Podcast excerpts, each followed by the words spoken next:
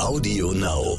Geholfen hat mir immer, ehrlich zu mir selbst zu sein. Also was kann ich und was kann ich vielleicht nicht ganz so gut, aber dann auch zu überlegen, was kann ich vielleicht dabei lernen und sich dabei vielleicht nicht allzu viel vorzunehmen. Also immer Dinge auszuwählen, wo man sagt, ich bringe schon was mit, aber es bleibt auch was offen, damit die Aufgabe spannend bleibt. Damit bin ich ganz gut gefahren, immer wieder an den Stationen, wo ich war.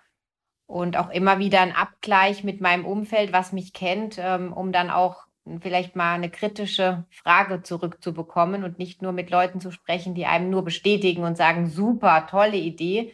Ich finde, das hilft einem gar nicht. Willkommen bei How to Hack, dem Podcast von Business Punk. Hier verraten euch erfolgreiche Gründerinnen und Gründer, Macherinnen und Macher und Kreative, was sie in ihrem Job anders machen. Unsere Gäste erklären euch ihre persönlichen Tipps und Hacks fürs Arbeitsleben. Und das Beste daran ist, dass es nicht nur einfaches Blabla gibt, sondern handfeste Learnings. Ich bin Tijen, Gründerin und Moderatorin und freue mich sehr, Host dieses Podcasts zu sein. Hallo zusammen und herzlich willkommen zu einer neuen Folge von How to Hack, dem Podcast von Business Punk. Ich freue mich sehr, dass ihr eingeschaltet habt und wir tauchen heute gemeinsam ein in das Thema Karriere und Führen. Und eine, die ja eine sehr beeindruckende Karriere schon hinter sich gelegt hat und mit Sicherheit auch noch vor sich hat und auch sich mit dem Thema Führung sehr gut auskennt, ist jetzt meine virtuelle Expertin sozusagen, die ich mir hier an meine Seite geholt habe und mit der ich gemeinsam über das Thema sprechen werde. Sie ist äh, seit 16 Jahren für die BMW Group tätig und seit Anfang diesen Jahres Leiterin Mini Deutschland und ich freue mich sehr, dass sie sich die Zeit genommen hat. Ulrike von Mirbach. Liebe Ulrike, schön, dass du da bist. Vielen Dank. Hallo, liebe Tietjen. Ich habe es gesagt, 16 Jahre für BMW, Hättest du dir das mal gedacht, dass du so lange für so eine Organisation arbeitest? Hm, also ja, warum nicht? es kommt ja immer darauf an, welches Aufgabenfeld man hat und äh, wie spannend man seine Aufgaben dann auch selbst erlebt. Und ähm, bei uns im Konzern hat man die Möglichkeit, auch alle paar Jahre eine neue Aufgabe wahrzunehmen. Und aus dem Grund ist es eigentlich sehr gut möglich, auch sehr lange zu bleiben. Und wenn jetzt Beispiel bei mir, ich bin jetzt im fünften Job in dieser Zeit. Das heißt, ähm, da erkennt man auch so eine Regelmäßigkeit. Also du behältst dir dann Themenfelder bei, wo du dir Expertenwissen aneignest, nimmst dann wieder was Neues mit dazu. Und so kannst du dich ähm, weiterentwickeln, sei es in die Breite an Themen oder eben auch, wenn du Richtung Karriere gehen möchtest, dich dann auch weiterentwickeln hinsichtlich Führungsmöglichkeiten. Weißt du noch, was du als Kind werden wolltest? Ja, ja, weiß ich. Willst du es mir verraten? Ja, ähm, wie viele Kinder. Also ich wollte dann auch Lehrerin werden.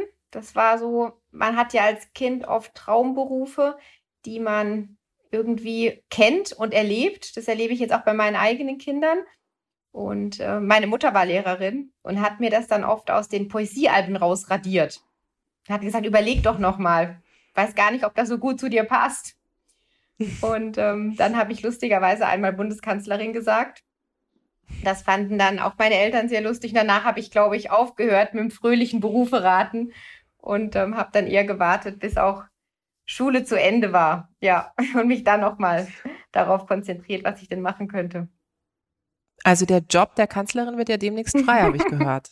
Also falls du doch nochmal umschwenken wollen würdest, im September geht's, ist, ist was los, ja? Ich glaube, da gibt's andere. Und irgendwann hast du aber dann für dich beschlossen, dass du in der oder oder bist sozusagen in der Automobilindustrie gelandet.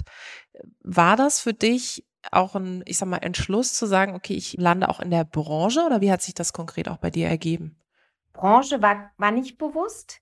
Es war eher so, mir ging es wie, wie vielen so ein bisschen in meinen Jahrgängen und drumherum. Also ich habe Abi 98 gemacht und ähm, ich muss sagen, ich habe kein besonderes Talent. Also man hat jetzt nicht gemerkt, ich kann das und das so gut, dass ich was auch immer werde.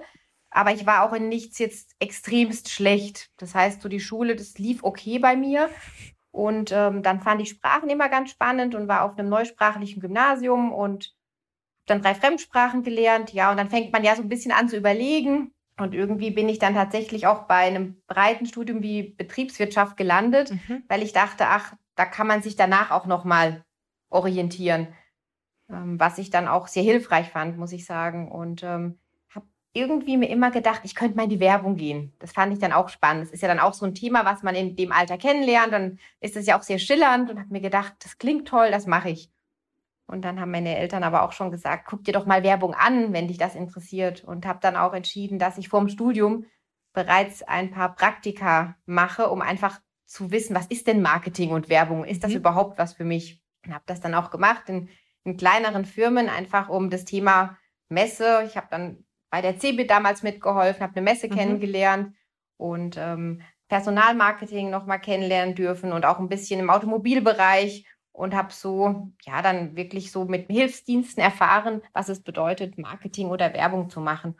Und blieb dann dabei, dass ich das ganz interessant fand und habe dann, als ich das Studium begonnen habe, gleich so eine kleine Orientierung zumindest gehabt. Und das fand ich super hilfreich, weil BWL ist eben sehr breit und ähm, schon zu wissen, was die Richtung sein könnte, fand ich gut. Und habe dann auch gleich Während des Grundstudiums ähm, gab es in Köln an der Uni noch eine Möglichkeit, dass man Fachreferentin für Werbung lernt an so einer Akademie. Das habe ich dann auch gemacht, ein Jahr lang und ähm, konnte so ein bisschen den, den Wunsch dann auch vertiefen, um zu sagen, finde ich eine Aufgabe, die mir spannend erscheint. Und durch diese Zusatzausbildung hatte ich direkt was, was Praktisches, um auch ein bisschen neben der Uni Anwendung zu finden. Und das war dann ein Weg, den habe ich dann auch weiterverfolgt. Hat mir Spaß gemacht, fand es gut, habe da ein paar Agenturen kennengelernt durch diese Weiterbildung und habe mich dann auch direkt so ein bisschen in diese Materie gestürzt, kann ich sagen. Bist oder warst du jemand, die, also das, was du jetzt gerade skizzierst, klingt ja so ein bisschen danach, du bist wo gelandet und hast einfach dein Ding, deinen Job gemacht und bist dann sozusagen von einem zum nächsten. Bist du denn jemand, die sich Gedanken darüber macht, ähm, wenn wir jetzt im Kontext von Karriere sind, wie die nächsten Schritte konkret aussehen können? Planst du das? Hast du Ziele oder wie gehst du vor? Also mit, mit was ich mir schwer tue zu sagen, was ist exakt der nächste Schritt? Der Typ bin ich nicht. In meinen Job selber weiß ich schon, was ist zu tun. Das finde ich aber weit wichtiger, um jetzt eine Karriere zu planen. Also ich plane eher mein Aufgabenfeld, was dann bevorsteht und ähnlich habe ich das dann auch während Ausbildung und Studium gehandhabt, als ich gemerkt habe, das und das macht mir Freude und Spaß und ich kann einen Beitrag leisten, dann habe ich da weitergemacht. Und ähm, so ähnlich habe ich das während des Studiums verfolgt. Und als ich dann hier eingestiegen bin, 2005, es war auch davor über ein Praktikum, war auch eher über die Kultur. Mir hat die Arbeit Freude gemacht. Ich habe ein Praktikum gemacht damals bei BMW in München und fand die Leute irgendwie alle super im Umfeld und ähm, fand es irgendwie toll, was ich schon machen durfte als Praktikant. Da ist man dann ja eh mal stolz in der Phase, wenn man merkt, man hat einen mhm. Beitrag mhm. und man hat eigene Projekte und fand ich irgendwie Wahnsinn.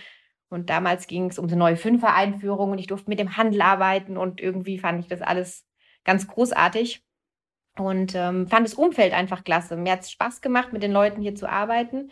Und da ich wirklich viele Praktika gemacht habe, konnte ich an dem Punkt, das war mein letztes Praktikum, gut sagen, mit den Leuten macht es mir einfach riesig Spaß. Und darum bin ich eher über Aufgaben immer zu meinen Themen gekommen und zu meinem Zielbild, als dass ich mir jetzt vorgenommen habe, ich werde das oder das, sondern eher, wo habe ich Freude und wo kann ich was bewegen. Und dabei bin ich dann geblieben. Das Schöne war, dass ich relativ schnell immer darauf gestoßen bin mhm. und nicht mich jetzt zu oft umorientiert habe, und ich glaube, dass das hilft einem dann auch für den eigenen Weg, wenn man merkt, das, was man sich vornimmt, passt ganz gut und man liegt nicht komplett falsch mit dem, wo man denkt, man leistet einen Beitrag oder kann einen leisten oder die Umgebung denkt vielleicht doch, ist man da so richtig.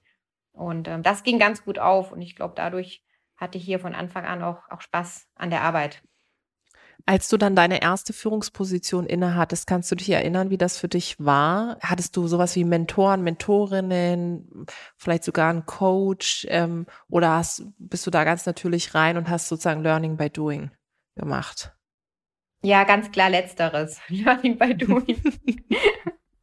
ja, ich hatte eine riesige Chance, jetzt ziemlich genau zehn, elf, ja, zehn oder elf Jahre her, habe ich ähm, ein großes Event-Team übernehmen dürfen bei BMW. Mhm. Und ich hatte davor nie Events gemacht, außer mal in einem Praktikum. Aber ich war keine Event-Expertin. Und es war ein großes etabliertes Team, fast nur Frauen. Ich glaube, neun Damen, ein Herr. So sind wir zumindest gestartet. Und ein paar kannte ich, ein paar kannte ich gar nicht. Altersstruktur auch komplett ähm, quer einmal. Und ähm, ja, auch zum Teil Kolleginnen und Kollegen, die schon länger in der Gruppe waren. Andere waren neu dazugekommen. Also sehr unterschiedlich von Profil und Teamstruktur.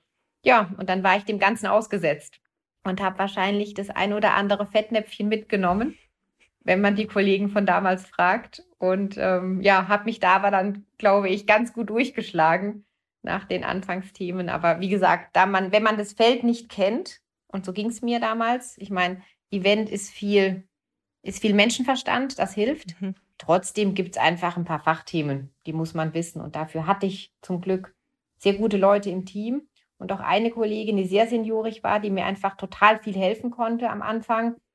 Und so haben wir uns da gut eingeschwungen. So ging es los. Ihr könnt das nicht sehen, aber Ulrike muss hier immer, ich glaube, äh, sie schweckt gerade in Erinnerung und grinst immer so ein bisschen, wenn sie an die Zeit denkt. Das ist ja auch ganz schön, finde ich, wenn man selber so ein bisschen in die Reflexion geht und sagt, okay, wie habe ich eigentlich angefangen? Wie bin ich eigentlich zu der Person geworden, die ich heute bin? Und ich finde, gerade wenn man sich mit dem Thema Führung beschäftigt, ist man ja super schnell bei den eigenen Werten und auch bei der eigenen Sozialisation. Was ist dir als Führungskraft in deiner Rolle wichtig? Was verstehst du unter gutem Leadership? Mm, Fairness ist ein ganz großer Punkt, den ich immer sehr groß geschrieben habe von Anfang an. Und ähm, das zweite große Thema ist Ehrlichkeit und aufrichtig sein. Auch das habe ich versucht, sowohl immer vorzuleben als auch im Team einfach mit den Kollegen zu besprechen. Und neben allem, was man natürlich sonst als Führungskraft ziemlich automatisch wahrscheinlich treibt, dass man eine gewisse Leistungsorientierung hat und Dinge durchbringen möchte, glaube ich, waren das die beiden Dinge, die man mit mir auch in Verbindung bringen würde, wenn man jetzt drüber spricht, wie, wie waren so die Anfänge und was waren meine, meine Stationen in Sachen Führung. Und gerade in so einer großen Gruppe, die das damals war, war das super wichtig, weil du kannst dir vorstellen, du bist auch Event-Profi, wie ich weiß. Ähm, mhm. Gibt es Projekte, die sind super attraktiv, die hätte gerne jeder. Und es gibt Projekte, die will am liebsten niemand. und ähm, genau da liegt, glaube ich, die Kunst, dass man das geschickt mischt und dass man auch schafft, dass das Team sich gegenseitig hilft. Weil gerade bei Events ist es das Wichtigste, dass man sich aushilft, weil Total. keiner kann es ganz alleine. Trotzdem gibt es immer einen, der dann die Projektleitung hatte, so war das bei uns damals. Und das in gute Balance zu bringen, war eigentlich damals meine Aufgabe. Und eben, wie gesagt, ähm, mit vielen Event-Experten, denen ich auch nicht total reinreden wollte, weil die haben ihr, ihr Business total gut verstanden Trotzdem war wichtig, dass wir hier alle Projekte gemeinsam koordinieren und schauen, was schaffen wir auch in der Mannstärke und was schaffen wir in welchem Zeitraum und wer macht eben was. Und ähm, das war eine Sache, die, die ich da probiert habe, direkt reinzubringen. Und ja, Offenheit, Ehrlichkeit war mir direkt sehr wichtig, dass wir das gemeinsam leben und dass wir auch mal sagen, wenn was nicht geht oder wenn was nicht funktioniert hat. Weil manchmal gehen einfach Dinge schief und da ist mir mhm. lieber, man redet drüber. Und es liegt ja nicht jedem, das meinen die Leute ja oft gar nicht böse. Aber das ist was, wo ich, glaube ich, sehr viel Wert drauf lege. Lieber mal sagen, das ist passiert, das ging schief und jetzt machen wir es besser, als dass jemand probiert, da drumherum zu schiffen und dann das doch nochmal anders zu machen. Das würde ich irgendwie immer falsch verstehen oder schnell falsch verstehen. Da ist mir das direkte, offene weit lieber. Ich glaube aber auch, weil ich vom Typ so bin, und mich eher darauf einstellen musste, dass vielleicht andere das gar nicht so böse meinen, wenn man sagt, man ähm, macht es mal nicht über die ganz offene, frontale Art. Ja. Du hast vorhin darüber gesprochen, was dich immer inspiriert hat, da zu sein, wo du heute bist. Als ich gefragt habe, so ähm, bist du ein Typ, die, sag ich mal, sich Ziele macht, ne, ähm, sich vielleicht sogar Ziele absteckt, dann hast du gesagt, ähm, ist eher so gewesen, dass du die, die Sache angeguckt hast. Was arbeitest du? Wofür arbeitest du? Und wenn wir jetzt mal einen Blick in die aktuelle Zeit werfen, dann ist das ja etwas, was dich ja immer noch total antreibt, weil ich habe gelesen, du hast die Initiative von äh, Mini gegründet, The Sooner Now, die Stadt von heute wird morgen gemacht. Ich finde, im Titel ist implizit schon das Thema, Achtung, Buzzword, Impact und Purpose mit drin. Also wie wollen wir eigentlich in Zukunft sozusagen ja, gestalten, Standorte gestalten und wie kommen wir da tatsächlich auch zusammen? Da vereinst du ja auch ganz viele Vordenker und Vordenkerinnen. Was hat es mit der Initiative auf sich und warum ist es dir auch wichtig, so eine impactvolle Initiative auf die Beine zu stellen? Ja, ist eine tolle Initiative, wo wir als Team auch ganz, ganz ähm, stolz drauf sind. Ähm, wir haben die Initiative 2016 gestartet und ähm, ist entstanden in einem Brainstorming mit einem Partner, Freunde von Freunden aus Berlin. Und ähm, irgendwie kamen wir von beiden Seiten auf die gleiche Idee. Wir mussten uns da nur noch mit dem Namen irgendwie finden, weil die Marke Mini jetzt von außen und innen, wir haben natürlich zig Studien, wie du dir vorstellen kannst, steht ja für bestimmte Themen. Und man sagt Mini nach, wir sind eher laut, wir sind bunter, wir sind lustig, wir sind inspirierend und wir sind sehr urban. Und zu dem Zeitpunkt ging ja auch das ganze Thema los, Stadtleben, wie verändert sich alles. Mhm. Und ähm, Mini sagt man auch nach, wir sind klassenlos und wir bringen Leute zusammen. Und irgendwie kam dann die Idee auf, das können wir doch machen mit diesem Thema, nämlich ähm, Urbanität wird immer wichtiger.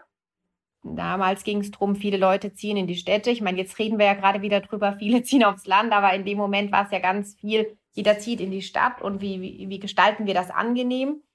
Und ähm, ja, dann haben wir gesagt, das wäre doch eine tolle Plattform mit Mini-Interessierten, Personen aus der Community drüber zu sprechen, was heißt denn Stadt der Zukunft und was kann man hier gestalten und tun und mitmachen. Und wollten die Initiative bewusst auch, also wir haben da nicht über Auto gesprochen oder, mhm. oder Mobilität. Es ging wirklich einfach darum, dass Mini sagt, das ist ein Thema, was uns interessiert, weil wir schon immer eine urbane Marke waren. Mini kam ja 1959 mit dem Gedanken Creative Use of Space mhm. zur Ölkrise auf den Markt, auch um ein urbanes Thema zu lösen. Und aus dieser Idee entstand dann eher die Initiative auch. Und ich fand schön, das auch breit zu fassen, weil ich immer gerne die Möglichkeit möchte, wenn man als große Marke was startet, dass man möglichst viel vereinbaren kann. Weil wir haben hier viele Partner in Deutschland, wir haben viele Menschen, die Mini mögen oder zum Teil sogar lieben. Und dann möchte ich sowas nicht zu eng fassen, weil kann ja sein, dass so eine Initiative in Berlin einen ganz anderen Inhalt hat wie Düsseldorf oder in Regensburg. Mhm. Und ähm, ja, so kamen wir auf die Idee und haben ja dann auch noch einen Ableger gemacht für unsere Händler, heißt übermorgen. Und die Idee ist aber genau die gleiche, einfach in den jeweiligen Städten über diese Stadt der Zukunft zu sprechen mit den Playern, die dann auch vor Ort sind. Das war die große weil, Idee. Weil du gerade so über die Marke auch gesprochen hast und über die Marke Mini. Ähm, Im Vorfeld meine, des Podcasts von uns habe ich mich mal so in meinem Netzwerk ein bisschen umgehorcht und mal so ein bisschen ähm, nach Mini gefragt, beziehungsweise ob es Mini-Fahrerinnen und Fahrer, äh, man kann sich vorstellen, ich habe viele Frauen auch in meinem Netzwerk Fahrerinnen auch gibt und es ist tatsächlich so, und das sage ich jetzt, das sage ich auch nicht, du hast ja vorhin gesagt, du hast ein paar Podcasts von mir schon gehört, das sage ich nicht in jedem Podcast, eigentlich in so gut wie keinem, dass es tatsächlich viele, das wusste ich aber schon ein bisschen in meinem Netzwerk gibt, die wirklich Mini-Fans sind. Und ich finde, es gibt selten bei Marken den Punkt, wo man sagt, es gibt wirklich so richtige Fans. Also so Leute, die mit Herzblut dabei sind, die diese ganze Marke einfach cool, sexy finden, im Grunde auch schon Botschafterinnen und Botschafter für die Marke sind. Woran liegt das? Warum hat Mini diesen Sexiness-Faktor? ja, ähm, du fragst so ein bisschen nach dem Geheimnis des, des Erfolgs, glaube ich. ähm, so hört sich gerade an. Ich glaube, eine Sache, die die Mini zu eigen hat, ist erstmal eine lange Geschichte. Ich glaube, die hilft immer, um so eine Community aufzubauen, dass mhm. die Leute so mhm. auch ein Zusammengehörigkeitsgefühl haben und sagen, ich bin Fan von was, was es auch schon eine gewisse Zeit gibt, was lange die gleichen Werte vertritt. Das ist, glaube ich, ein Teil davon, was, was Mini ausmacht.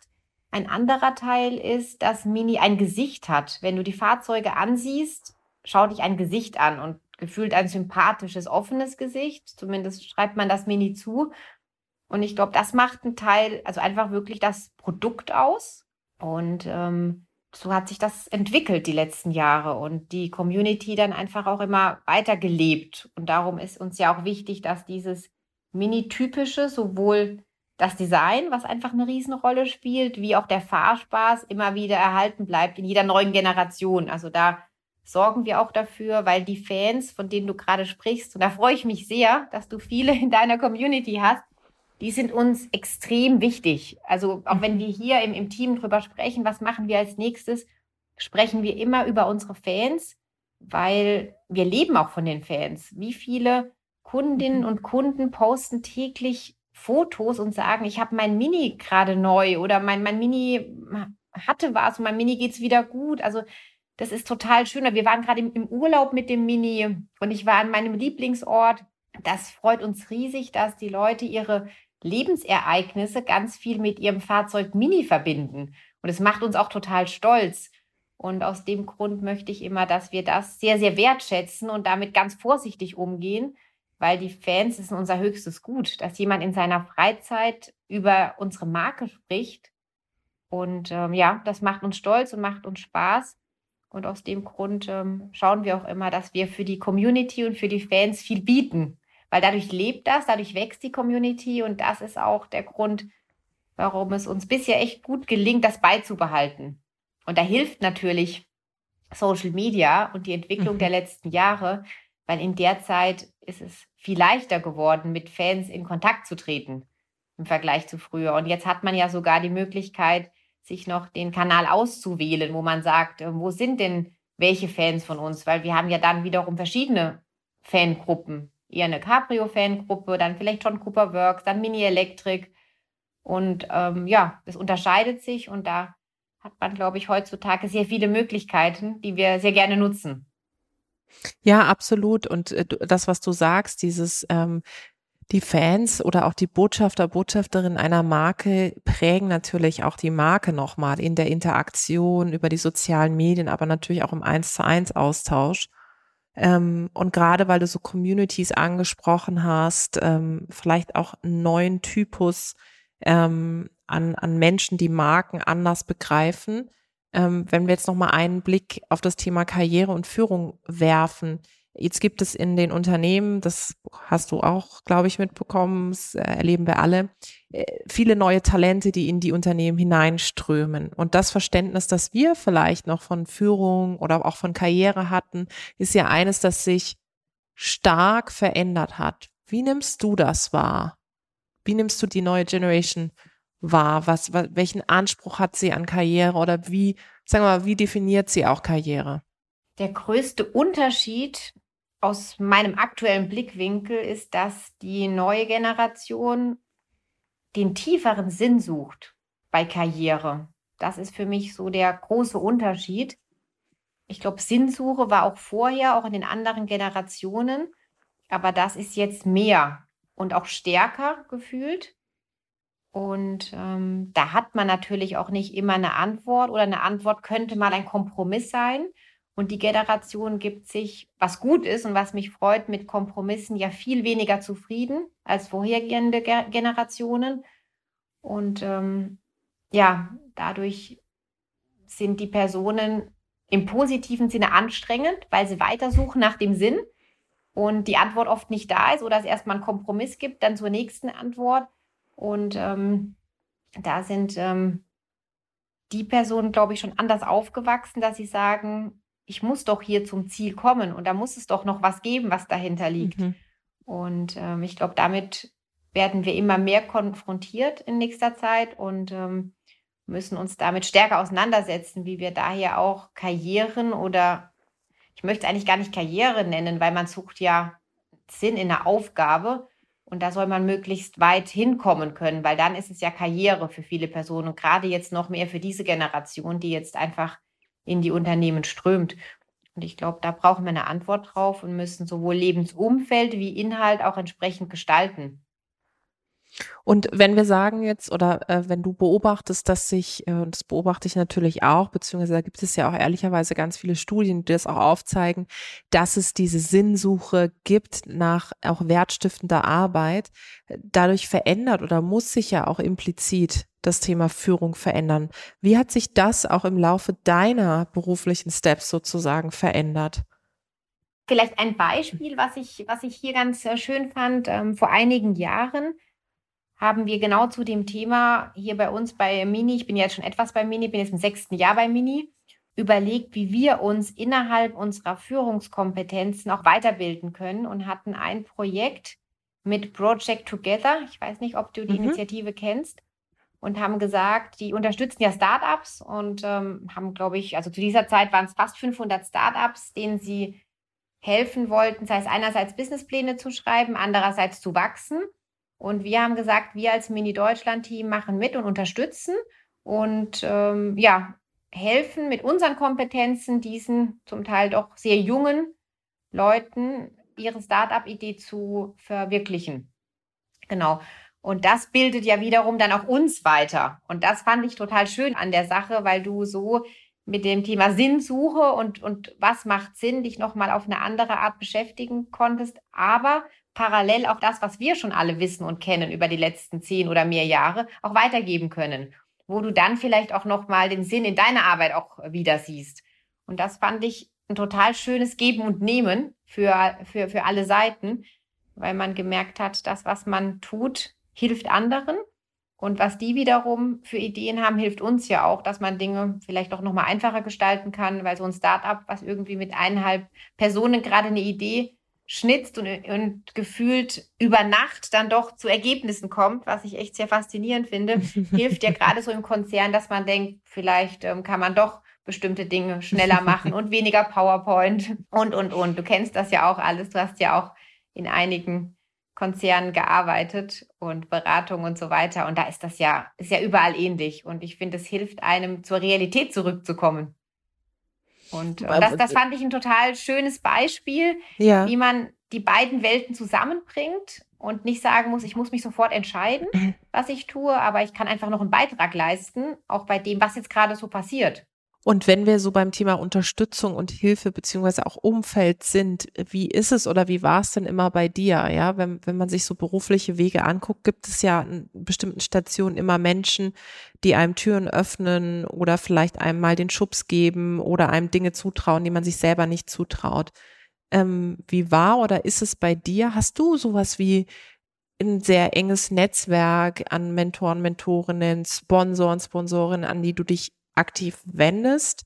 Ähm, oder hattest du auch Leute, die gesagt haben, okay, Ulrike, jetzt, jetzt spring mal, jetzt ist es soweit? Wie lief das bei dir?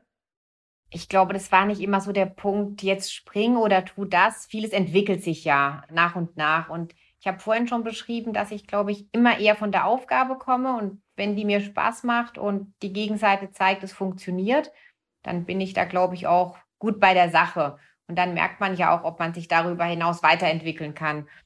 Und das ist ja auch dann der Moment, wo man Kollegen, Schnittstellenpartner oder Mentoren findet, wo man sagt, man arbeitet zusammen oder überlegt gemeinsam, was könnte man denn noch machen, sei es ein Projekt oder der nächste Schritt. Und äh, das waren bei mir eher die Momente, wo ich dann gesagt habe, da da könnte es weitergehen. Aber ich hatte auch einen Moment, vergesse ich nie, mein erster Job war dann eben auch hier in der Werbung. Also wie ich mir das alles so ausgemalt mhm. habe, wollte ich ja Werbung machen und durfte dann, was ich wahnsinnig toll fand, die Chance zu bekommen, bei BMW in der Werbung zu beginnen. Und nach vier Jahren habe ich mir aber irgendwie gesagt, hm, vielleicht probiere ich nochmal was anderes. Ich habe ja hier die große Chance, in einem Konzern zu sein und wollte dann eher Richtung Controlling und Strategie. Und dann haben aber auch damals, ähm, ein Chef hatte zu mir gesagt, wie kommst du auf die Idee? Es läuft doch super hier für dich, mach hier weiter. Und ich so, nee, ich will was anderes sehen. Und da wurde mir richtig abgeraten. Und ähm, aber manchmal ist ja gar nicht so schlecht, auf sich zu hören. Und in dem Moment, da war auch mein Netzwerk einfach noch nicht so groß. Da habe ich ja erst ein paar Jahre gearbeitet und ähm, habe dann echt auf mich gehört und habe es dann einfach gemacht. Und ähm, war im Nachhinein sehr, sehr froh, weil ich hatte mit Zahlen, Controlling wenig zu tun gehabt. Natürlich habe ich das durch mein BWL-Studium irgendwie mal theoretisch mitbekommen, aber das hat ja nichts mit der Realität zu tun, wenn man dann damit arbeitet.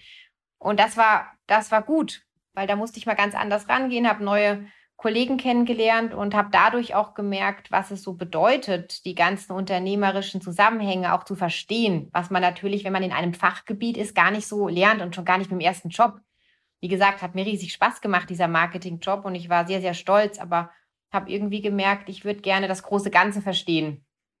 Lag auch daran, glaube ich, ich habe von Anfang an hier im deutschen Markt gearbeitet, so nennt sich das bei uns. Das heißt, viel mit den mhm. Händlern zusammengearbeitet. Und ähm, dadurch arbeitet man ja viel mit Unternehmern, die ja dann auch das ganze Spektrum haben. Und da muss ich sagen, habe ich echt Blut geleckt, alles zu verstehen. Und ähm, so kam es dann irgendwie von einem zum nächsten Job, muss ich sagen. Wie gehst du denn persönlich mit, weil du auch gerade eine persönliche Anekdote beschrieben hast, wie gehst du denn persönlich mit, mit, ich sag mal, Scheitern oder wenn du merkst, okay, du kommst nicht voran, ähm, ob das vielleicht sogar in der Art und Weise ist, wie du mal geführt hast oder wie du führst, dass du merkst, okay, hier geht's irgendwie nicht einen Schritt weiter oder auch in der Art und Weise, wie du deinen beruflichen Weg gegangen bist. Da merkt man ja auch manchmal, hm, jetzt habe ich irgendwie Bock auf was anderes oder auf was Neues und irgendwie öffnet sich diese Tür nicht. Was hilft dir dann dran zu bleiben und, und nicht zu verzagen? Also ich denke dann natürlich drüber nach erstmal, was ist gerade der Grund, warum geht's nicht weiter? Das ist ja dann immer so, dass man so überlegt, ähm, hat man was Falsches im Kopf? Will man zu mhm. viel? Könnte ja sein. Oder passt gerade nicht in die Zeit? Oder hat man es vielleicht falsch angepackt? Also ich hinterfrage dann schon das große Wie auch. Wie tue ich das gerade? Und ähm, darüber komme ich dann meistens drauf, ob es richtig war, was ich gerade versuche. Und ähm, wie gesagt, der nächste Schritt ergibt sich ja oft auf, aus anderen Schritten. Und mein Gefühl ist, darum möchte ich mit meinem Team auch unbedingt bald einen Selbstreflexionsworkshop machen. Ich finde, wenn man sich ganz gut kennt und weiß, auf was man sich bei sich selbst verlassen kann und was man auch nicht gut kann, hat man die Momente gar nicht mehr so oft. Und ähm, darum würde ich mir wünschen, dass ich mein Team an den Punkt bringe, dass jeder das ganz gut versteht, weil ich glaube, manche machen das automatisch. Die mhm. machen jeden Tag wahrscheinlich abends, dass sie zwei, dreimal drüber nachdenken, was war heute gut, was war schlecht. Manche vielleicht nicht, was ja überhaupt nicht schlimm ist, aber das zu erlernen, merke ich, ist super hilfreich, weil man dadurch direkt Dinge rausfiltert, wo man denkt, damit wird man wahrscheinlich gar nicht glücklich oder kommt gar nicht dahin. Und das ist vermutlich so ein Weg, den man dann über die Jahre erprobt, aber das ist was, wo ich merke, damit kann ich für mich selber ganz gut arbeiten. Und dann hat man natürlich den ein oder anderen Freund oder Bekannten, der einem dann wiederum auch gut kennt und helfen kann. Und so finde ich, kommt man nach einer gewissen Zeit eher immer zu realistischen Plänen. Natürlich auch ich da find, Typsache. Also gibt ja Leute, die ja. wollen immer höher, schneller weiter. Ähm, aber wenn man sich einschätzen kann, hat man auch das, finde ich, überwunden. Ja, und was du, finde ich, so schön auf den Punkt bringt, ist ja zu sagen, je besser du dich kennst, desto besser lernst du erstens auch andere kennen und desto besser kannst du auch mit anderen zusammenarbeiten. Ich glaube, das ist ein Punkt, äh, wenn man dann erfahrener wird, dann wird man auch ein bisschen entspannter, auch gerade in solchen konfliktbehafteten Situationen, egal ob es für einen selber oder auch ähm, in der Interaktion mit anderen ist. Aber das erstmal diese Reise zu beginnen und zu sagen, okay, ich nehme mir die Zeit für diese Selbstreflexion in Zeiten von, es ist hier wirklich viel los und wir haben alle viel zu tun, ist natürlich eine absolute Herausforderung. Und apropos das, jetzt sind wir seit über anderthalb Jahren in der Situation, in der wir sind. Was hast du so am meisten in den letzten anderthalb Jahren für dich persönlich gelernt? Zuerst mal habe ich gelernt, dass es zu Hause auch ganz schön sein kann. Würde ich mal so zusammenfassen. Ich war sowohl beruflich wie auch privat wirklich immer viel unterwegs, eigentlich mein Leben lang. Und ähm, ich fand es nicht schlimm, dass es so war. Ich fand die Umstände schlimm. Aber für mich persönlich überhaupt nicht. Mhm. Und ich hatte viele Freundinnen um mich rum, die dann echt gesagt haben, ich halte das nicht mehr aus, ich halte das nicht mehr aus. Und den Punkt hatte ich nicht. Und ähm, ja, deshalb habe ich gemerkt, irgendwie kann man mal zu Hause sein. Und ich hatte, muss ich sagen, das Privileg, dass ich auch viel ins Büro konnte. Das heißt, ich war nicht immer nur im Homeoffice. Darum verstehe ich natürlich sehr gut die Leute, die komplett zu Hause waren und dann noch mit Kindern. Das ist eine andere Situation das mal rausgenommen, aber auch privat viel daheim sein, auch das war ja für uns alle neu. Gerade wenn man im Umfeld lebt, wo man in der Stadt es eigentlich überhaupt nicht gewohnt war. Und ähm, ich konnte mich damit erstaunlich gut arrangieren. Hätte ich gar nicht so gedacht, muss ich sagen. Das habe ich erst mal gelernt. Und dass eine gewisse Entschleunigung, von der ich vorher auch viel gehört hatte, aber die ich für mich gar nicht so angenommen hatte, die dann automatisch einsetzte indem man Keller ausräumt und so weiter, fand ich irgendwie gut und auch entspannend. Und ich hatte dann auch die Momente, das kenne ich von einigen Bekannten, dass ich dachte, wenn es noch ein paar Wochen geht, habe ich den letzten Raum wirklich komplett ordentlich. Und das Umgestaltet. Macht dann auch glücklich. Ja, ja, nee, die Momente hatte ich. Und das habe ich, habe ich gelernt, damit dann einfach zufrieden zu sein. Also ich wurde da nicht irgendwie hektisch und auch nicht mit den Kindern, sondern habe das irgendwie akzeptiert. Wie gesagt, ähm, ich war hier bestimmt auch in einer weit besseren Situation als viele Leute. Darum möchte ich es überhaupt nicht vergleichen. Aber du hast jetzt gefragt, wie ging es mir damit? Und ähm, ich hatte nicht das Gefühl, dass ich da jetzt dauernd dachte, ich selbst verpasse was oder irgendwas mhm. ist hier gerade, was ich gar nicht ähm, verarbeiten kann. Ich konnte das ganz gut in unseren vier Wänden dann auch mal aushalten.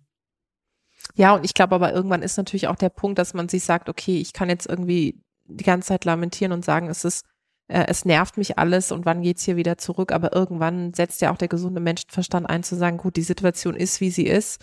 Und ich gehe jetzt damit um und versuche irgendwie, auch wenn es einem wirklich schwer fällt manchmal und man viele Sachen, die eigentlich so normal waren, unglaublich vermisst, das wirklich ja aus der Situation am Ende des Tages das Beste zu machen. Und umgestalten der Räume, das äh, kennt, glaube ich, jeder und jede, die oder der jetzt zuhört, äh, irgendwann, äh, ich glaube, man konnte gar nicht mehr so viel Interieur bestellen oder sich Gedanken machen, wie was anders sein kann. Da war, da war schon irgendwie alles wieder so, dass man wieder in, ins Office gehen konnte, zum Glück. Ulrike, zum Schluss vielleicht noch mal zwei, drei Hacks oder Tipps an diejenigen, die jetzt zuhören und sagen, okay, ich bin irgendwie in einem speziellen Punkt auch meiner Laufbahn. Ähm, was sind Dinge, die dir immer auf, auf deinem Weg geholfen haben, was du anderen mitgeben kannst, gerade wenn es um berufliche Verwirklichung geht? Also geholfen hat mir immer, wie vorhin erwähnt, ehrlich zu mir selbst zu sein. Also was kann ich und was kann ich vielleicht nicht ganz so gut, aber dann auch zu überlegen, was kann ich vielleicht dabei lernen und sich dabei vielleicht nicht allzu viel vorzunehmen. Also immer Dinge auszuwählen, wo man sagt, ich bringe schon was mit, aber es bleibt auch was offen, damit die Aufgabe spannend bleibt damit bin ich ganz gut gefahren, immer wieder an den Stationen, wo ich war. Und auch immer wieder ein Abgleich mit meinem Umfeld, was mich kennt, ähm, um dann auch vielleicht mal eine kritische Frage zurückzubekommen und nicht nur mit Leuten zu sprechen, die einem nur bestätigen und sagen, super, tolle Idee. Ich finde, das hilft einem gar nicht. Mhm. Das ist so ein Punkt, den ich jedem mitgeben kann, also Ehrlichkeit. Dann, wie gesagt, Fairness finde ich wichtig. Hinter den Leuten stehen, die man dann auch führt oder mit denen man zusammen ist. Also das ist was, was mir wichtig ist. Aber ich glaube, das ist auch ähm, totale Typsache. Wenn man ein Typ ist und sich das zutraut, ist es, glaube ich, super, das auszuleben. Und ich habe die Erfahrung gemacht, dass es einem selten vor die Füße fällt, mal doch mutig zu sein und vielleicht einen kleinen Schritt mehr zu gehen. Es muss ja nicht immer gleich der Riesenschritt dann sein, aber sich doch ein, zwei mehr Dinge trauen, schadet, finde ich nicht indem man das ein bisschen antastet oder vortastet. Ja, und was ich auch immer probiert habe, habe ich auch letztens in einem Interview gesagt, mussten viele meiner Freunde lachen. Ich versuche aus nichts ein großes Drama zu machen. Und du hast ja vorhin auch gesagt, jammern bringt nichts. Ja, ich, ich glaube, ich jammer nicht. Also wenn mhm. was wirklich schlimm wäre, würde ich das wahrscheinlich tun. Aber ich probiere wirklich zu denken, ist es jetzt tatsächlich eine ernste, schlimme Situation oder ist es gerade, ich sage gerne das Wort Luxusproblem. Mhm. Und das hilft mir total gut zur Einordnung. Und das mache ich, glaube ich, schon immer, dass ich da versuche, realistisch zu sein zwischen, habe ich gerade einen totalen Wunsch und will dahin? Dann muss ich es aber mit Freude verfolgen. Oder ist es was, wo ich sage, ähm, man soll es vielleicht lassen, weil es vielleicht für manche Leute verbissen wird? Ja. Oder man die Dinge nicht erreichen kann? Oder man sich einfach sagen soll, jetzt ist man mal zufrieden mit dem, was gerade da ist. Also ich glaube, da kann ich ganz gut abwägen. Aber das ist auch so eine Erfahrung, das kennst du wahrscheinlich auch, was man so lernt. Also ich denke nicht, dass ich mit 25 gesagt habe, man ist jetzt mit dem und dem einfach mal zufrieden.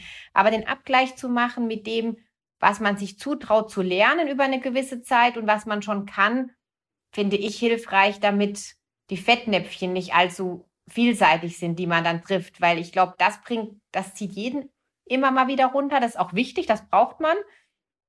Aber man braucht ja dann auch wieder kleine Erfolgserlebnisse. Und das muss sich schon gut abwechseln, damit man da seinen Weg hat und man abends denkt, ich hatte zumindest viele gute Momente an diesem Tag. Oder man hat was beigetragen oder man hat jemand geholfen. Aber ich finde, so will man ja aus dem Tag gehen oder zumindest aus vielen Tagen. Und ähm, das sind Themen, die ich probiere. Ja, was ich glaube ich auch versuche, wenn ich von etwas überzeugt bin, bleibe ich schon auch sehr dran. mhm. Das heißt, ähm, ich probiere dann schon verschiedenste Wege zum Ziel zu kommen. Aber auch das, ich habe es vorhin beschrieben, kann ich jedem nur empfehlen. Heißt nicht, dass man es mit dem Kopf durch die Wand machen soll.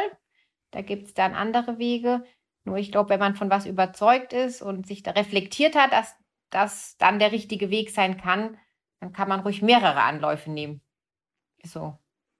Wie gesagt, jetzt meine persönliche Erfahrung aus, aus den letzten Jahren trifft bestimmt nicht für alle zu, ist auch ähm, ja immer abhängig vom eigenen Weg.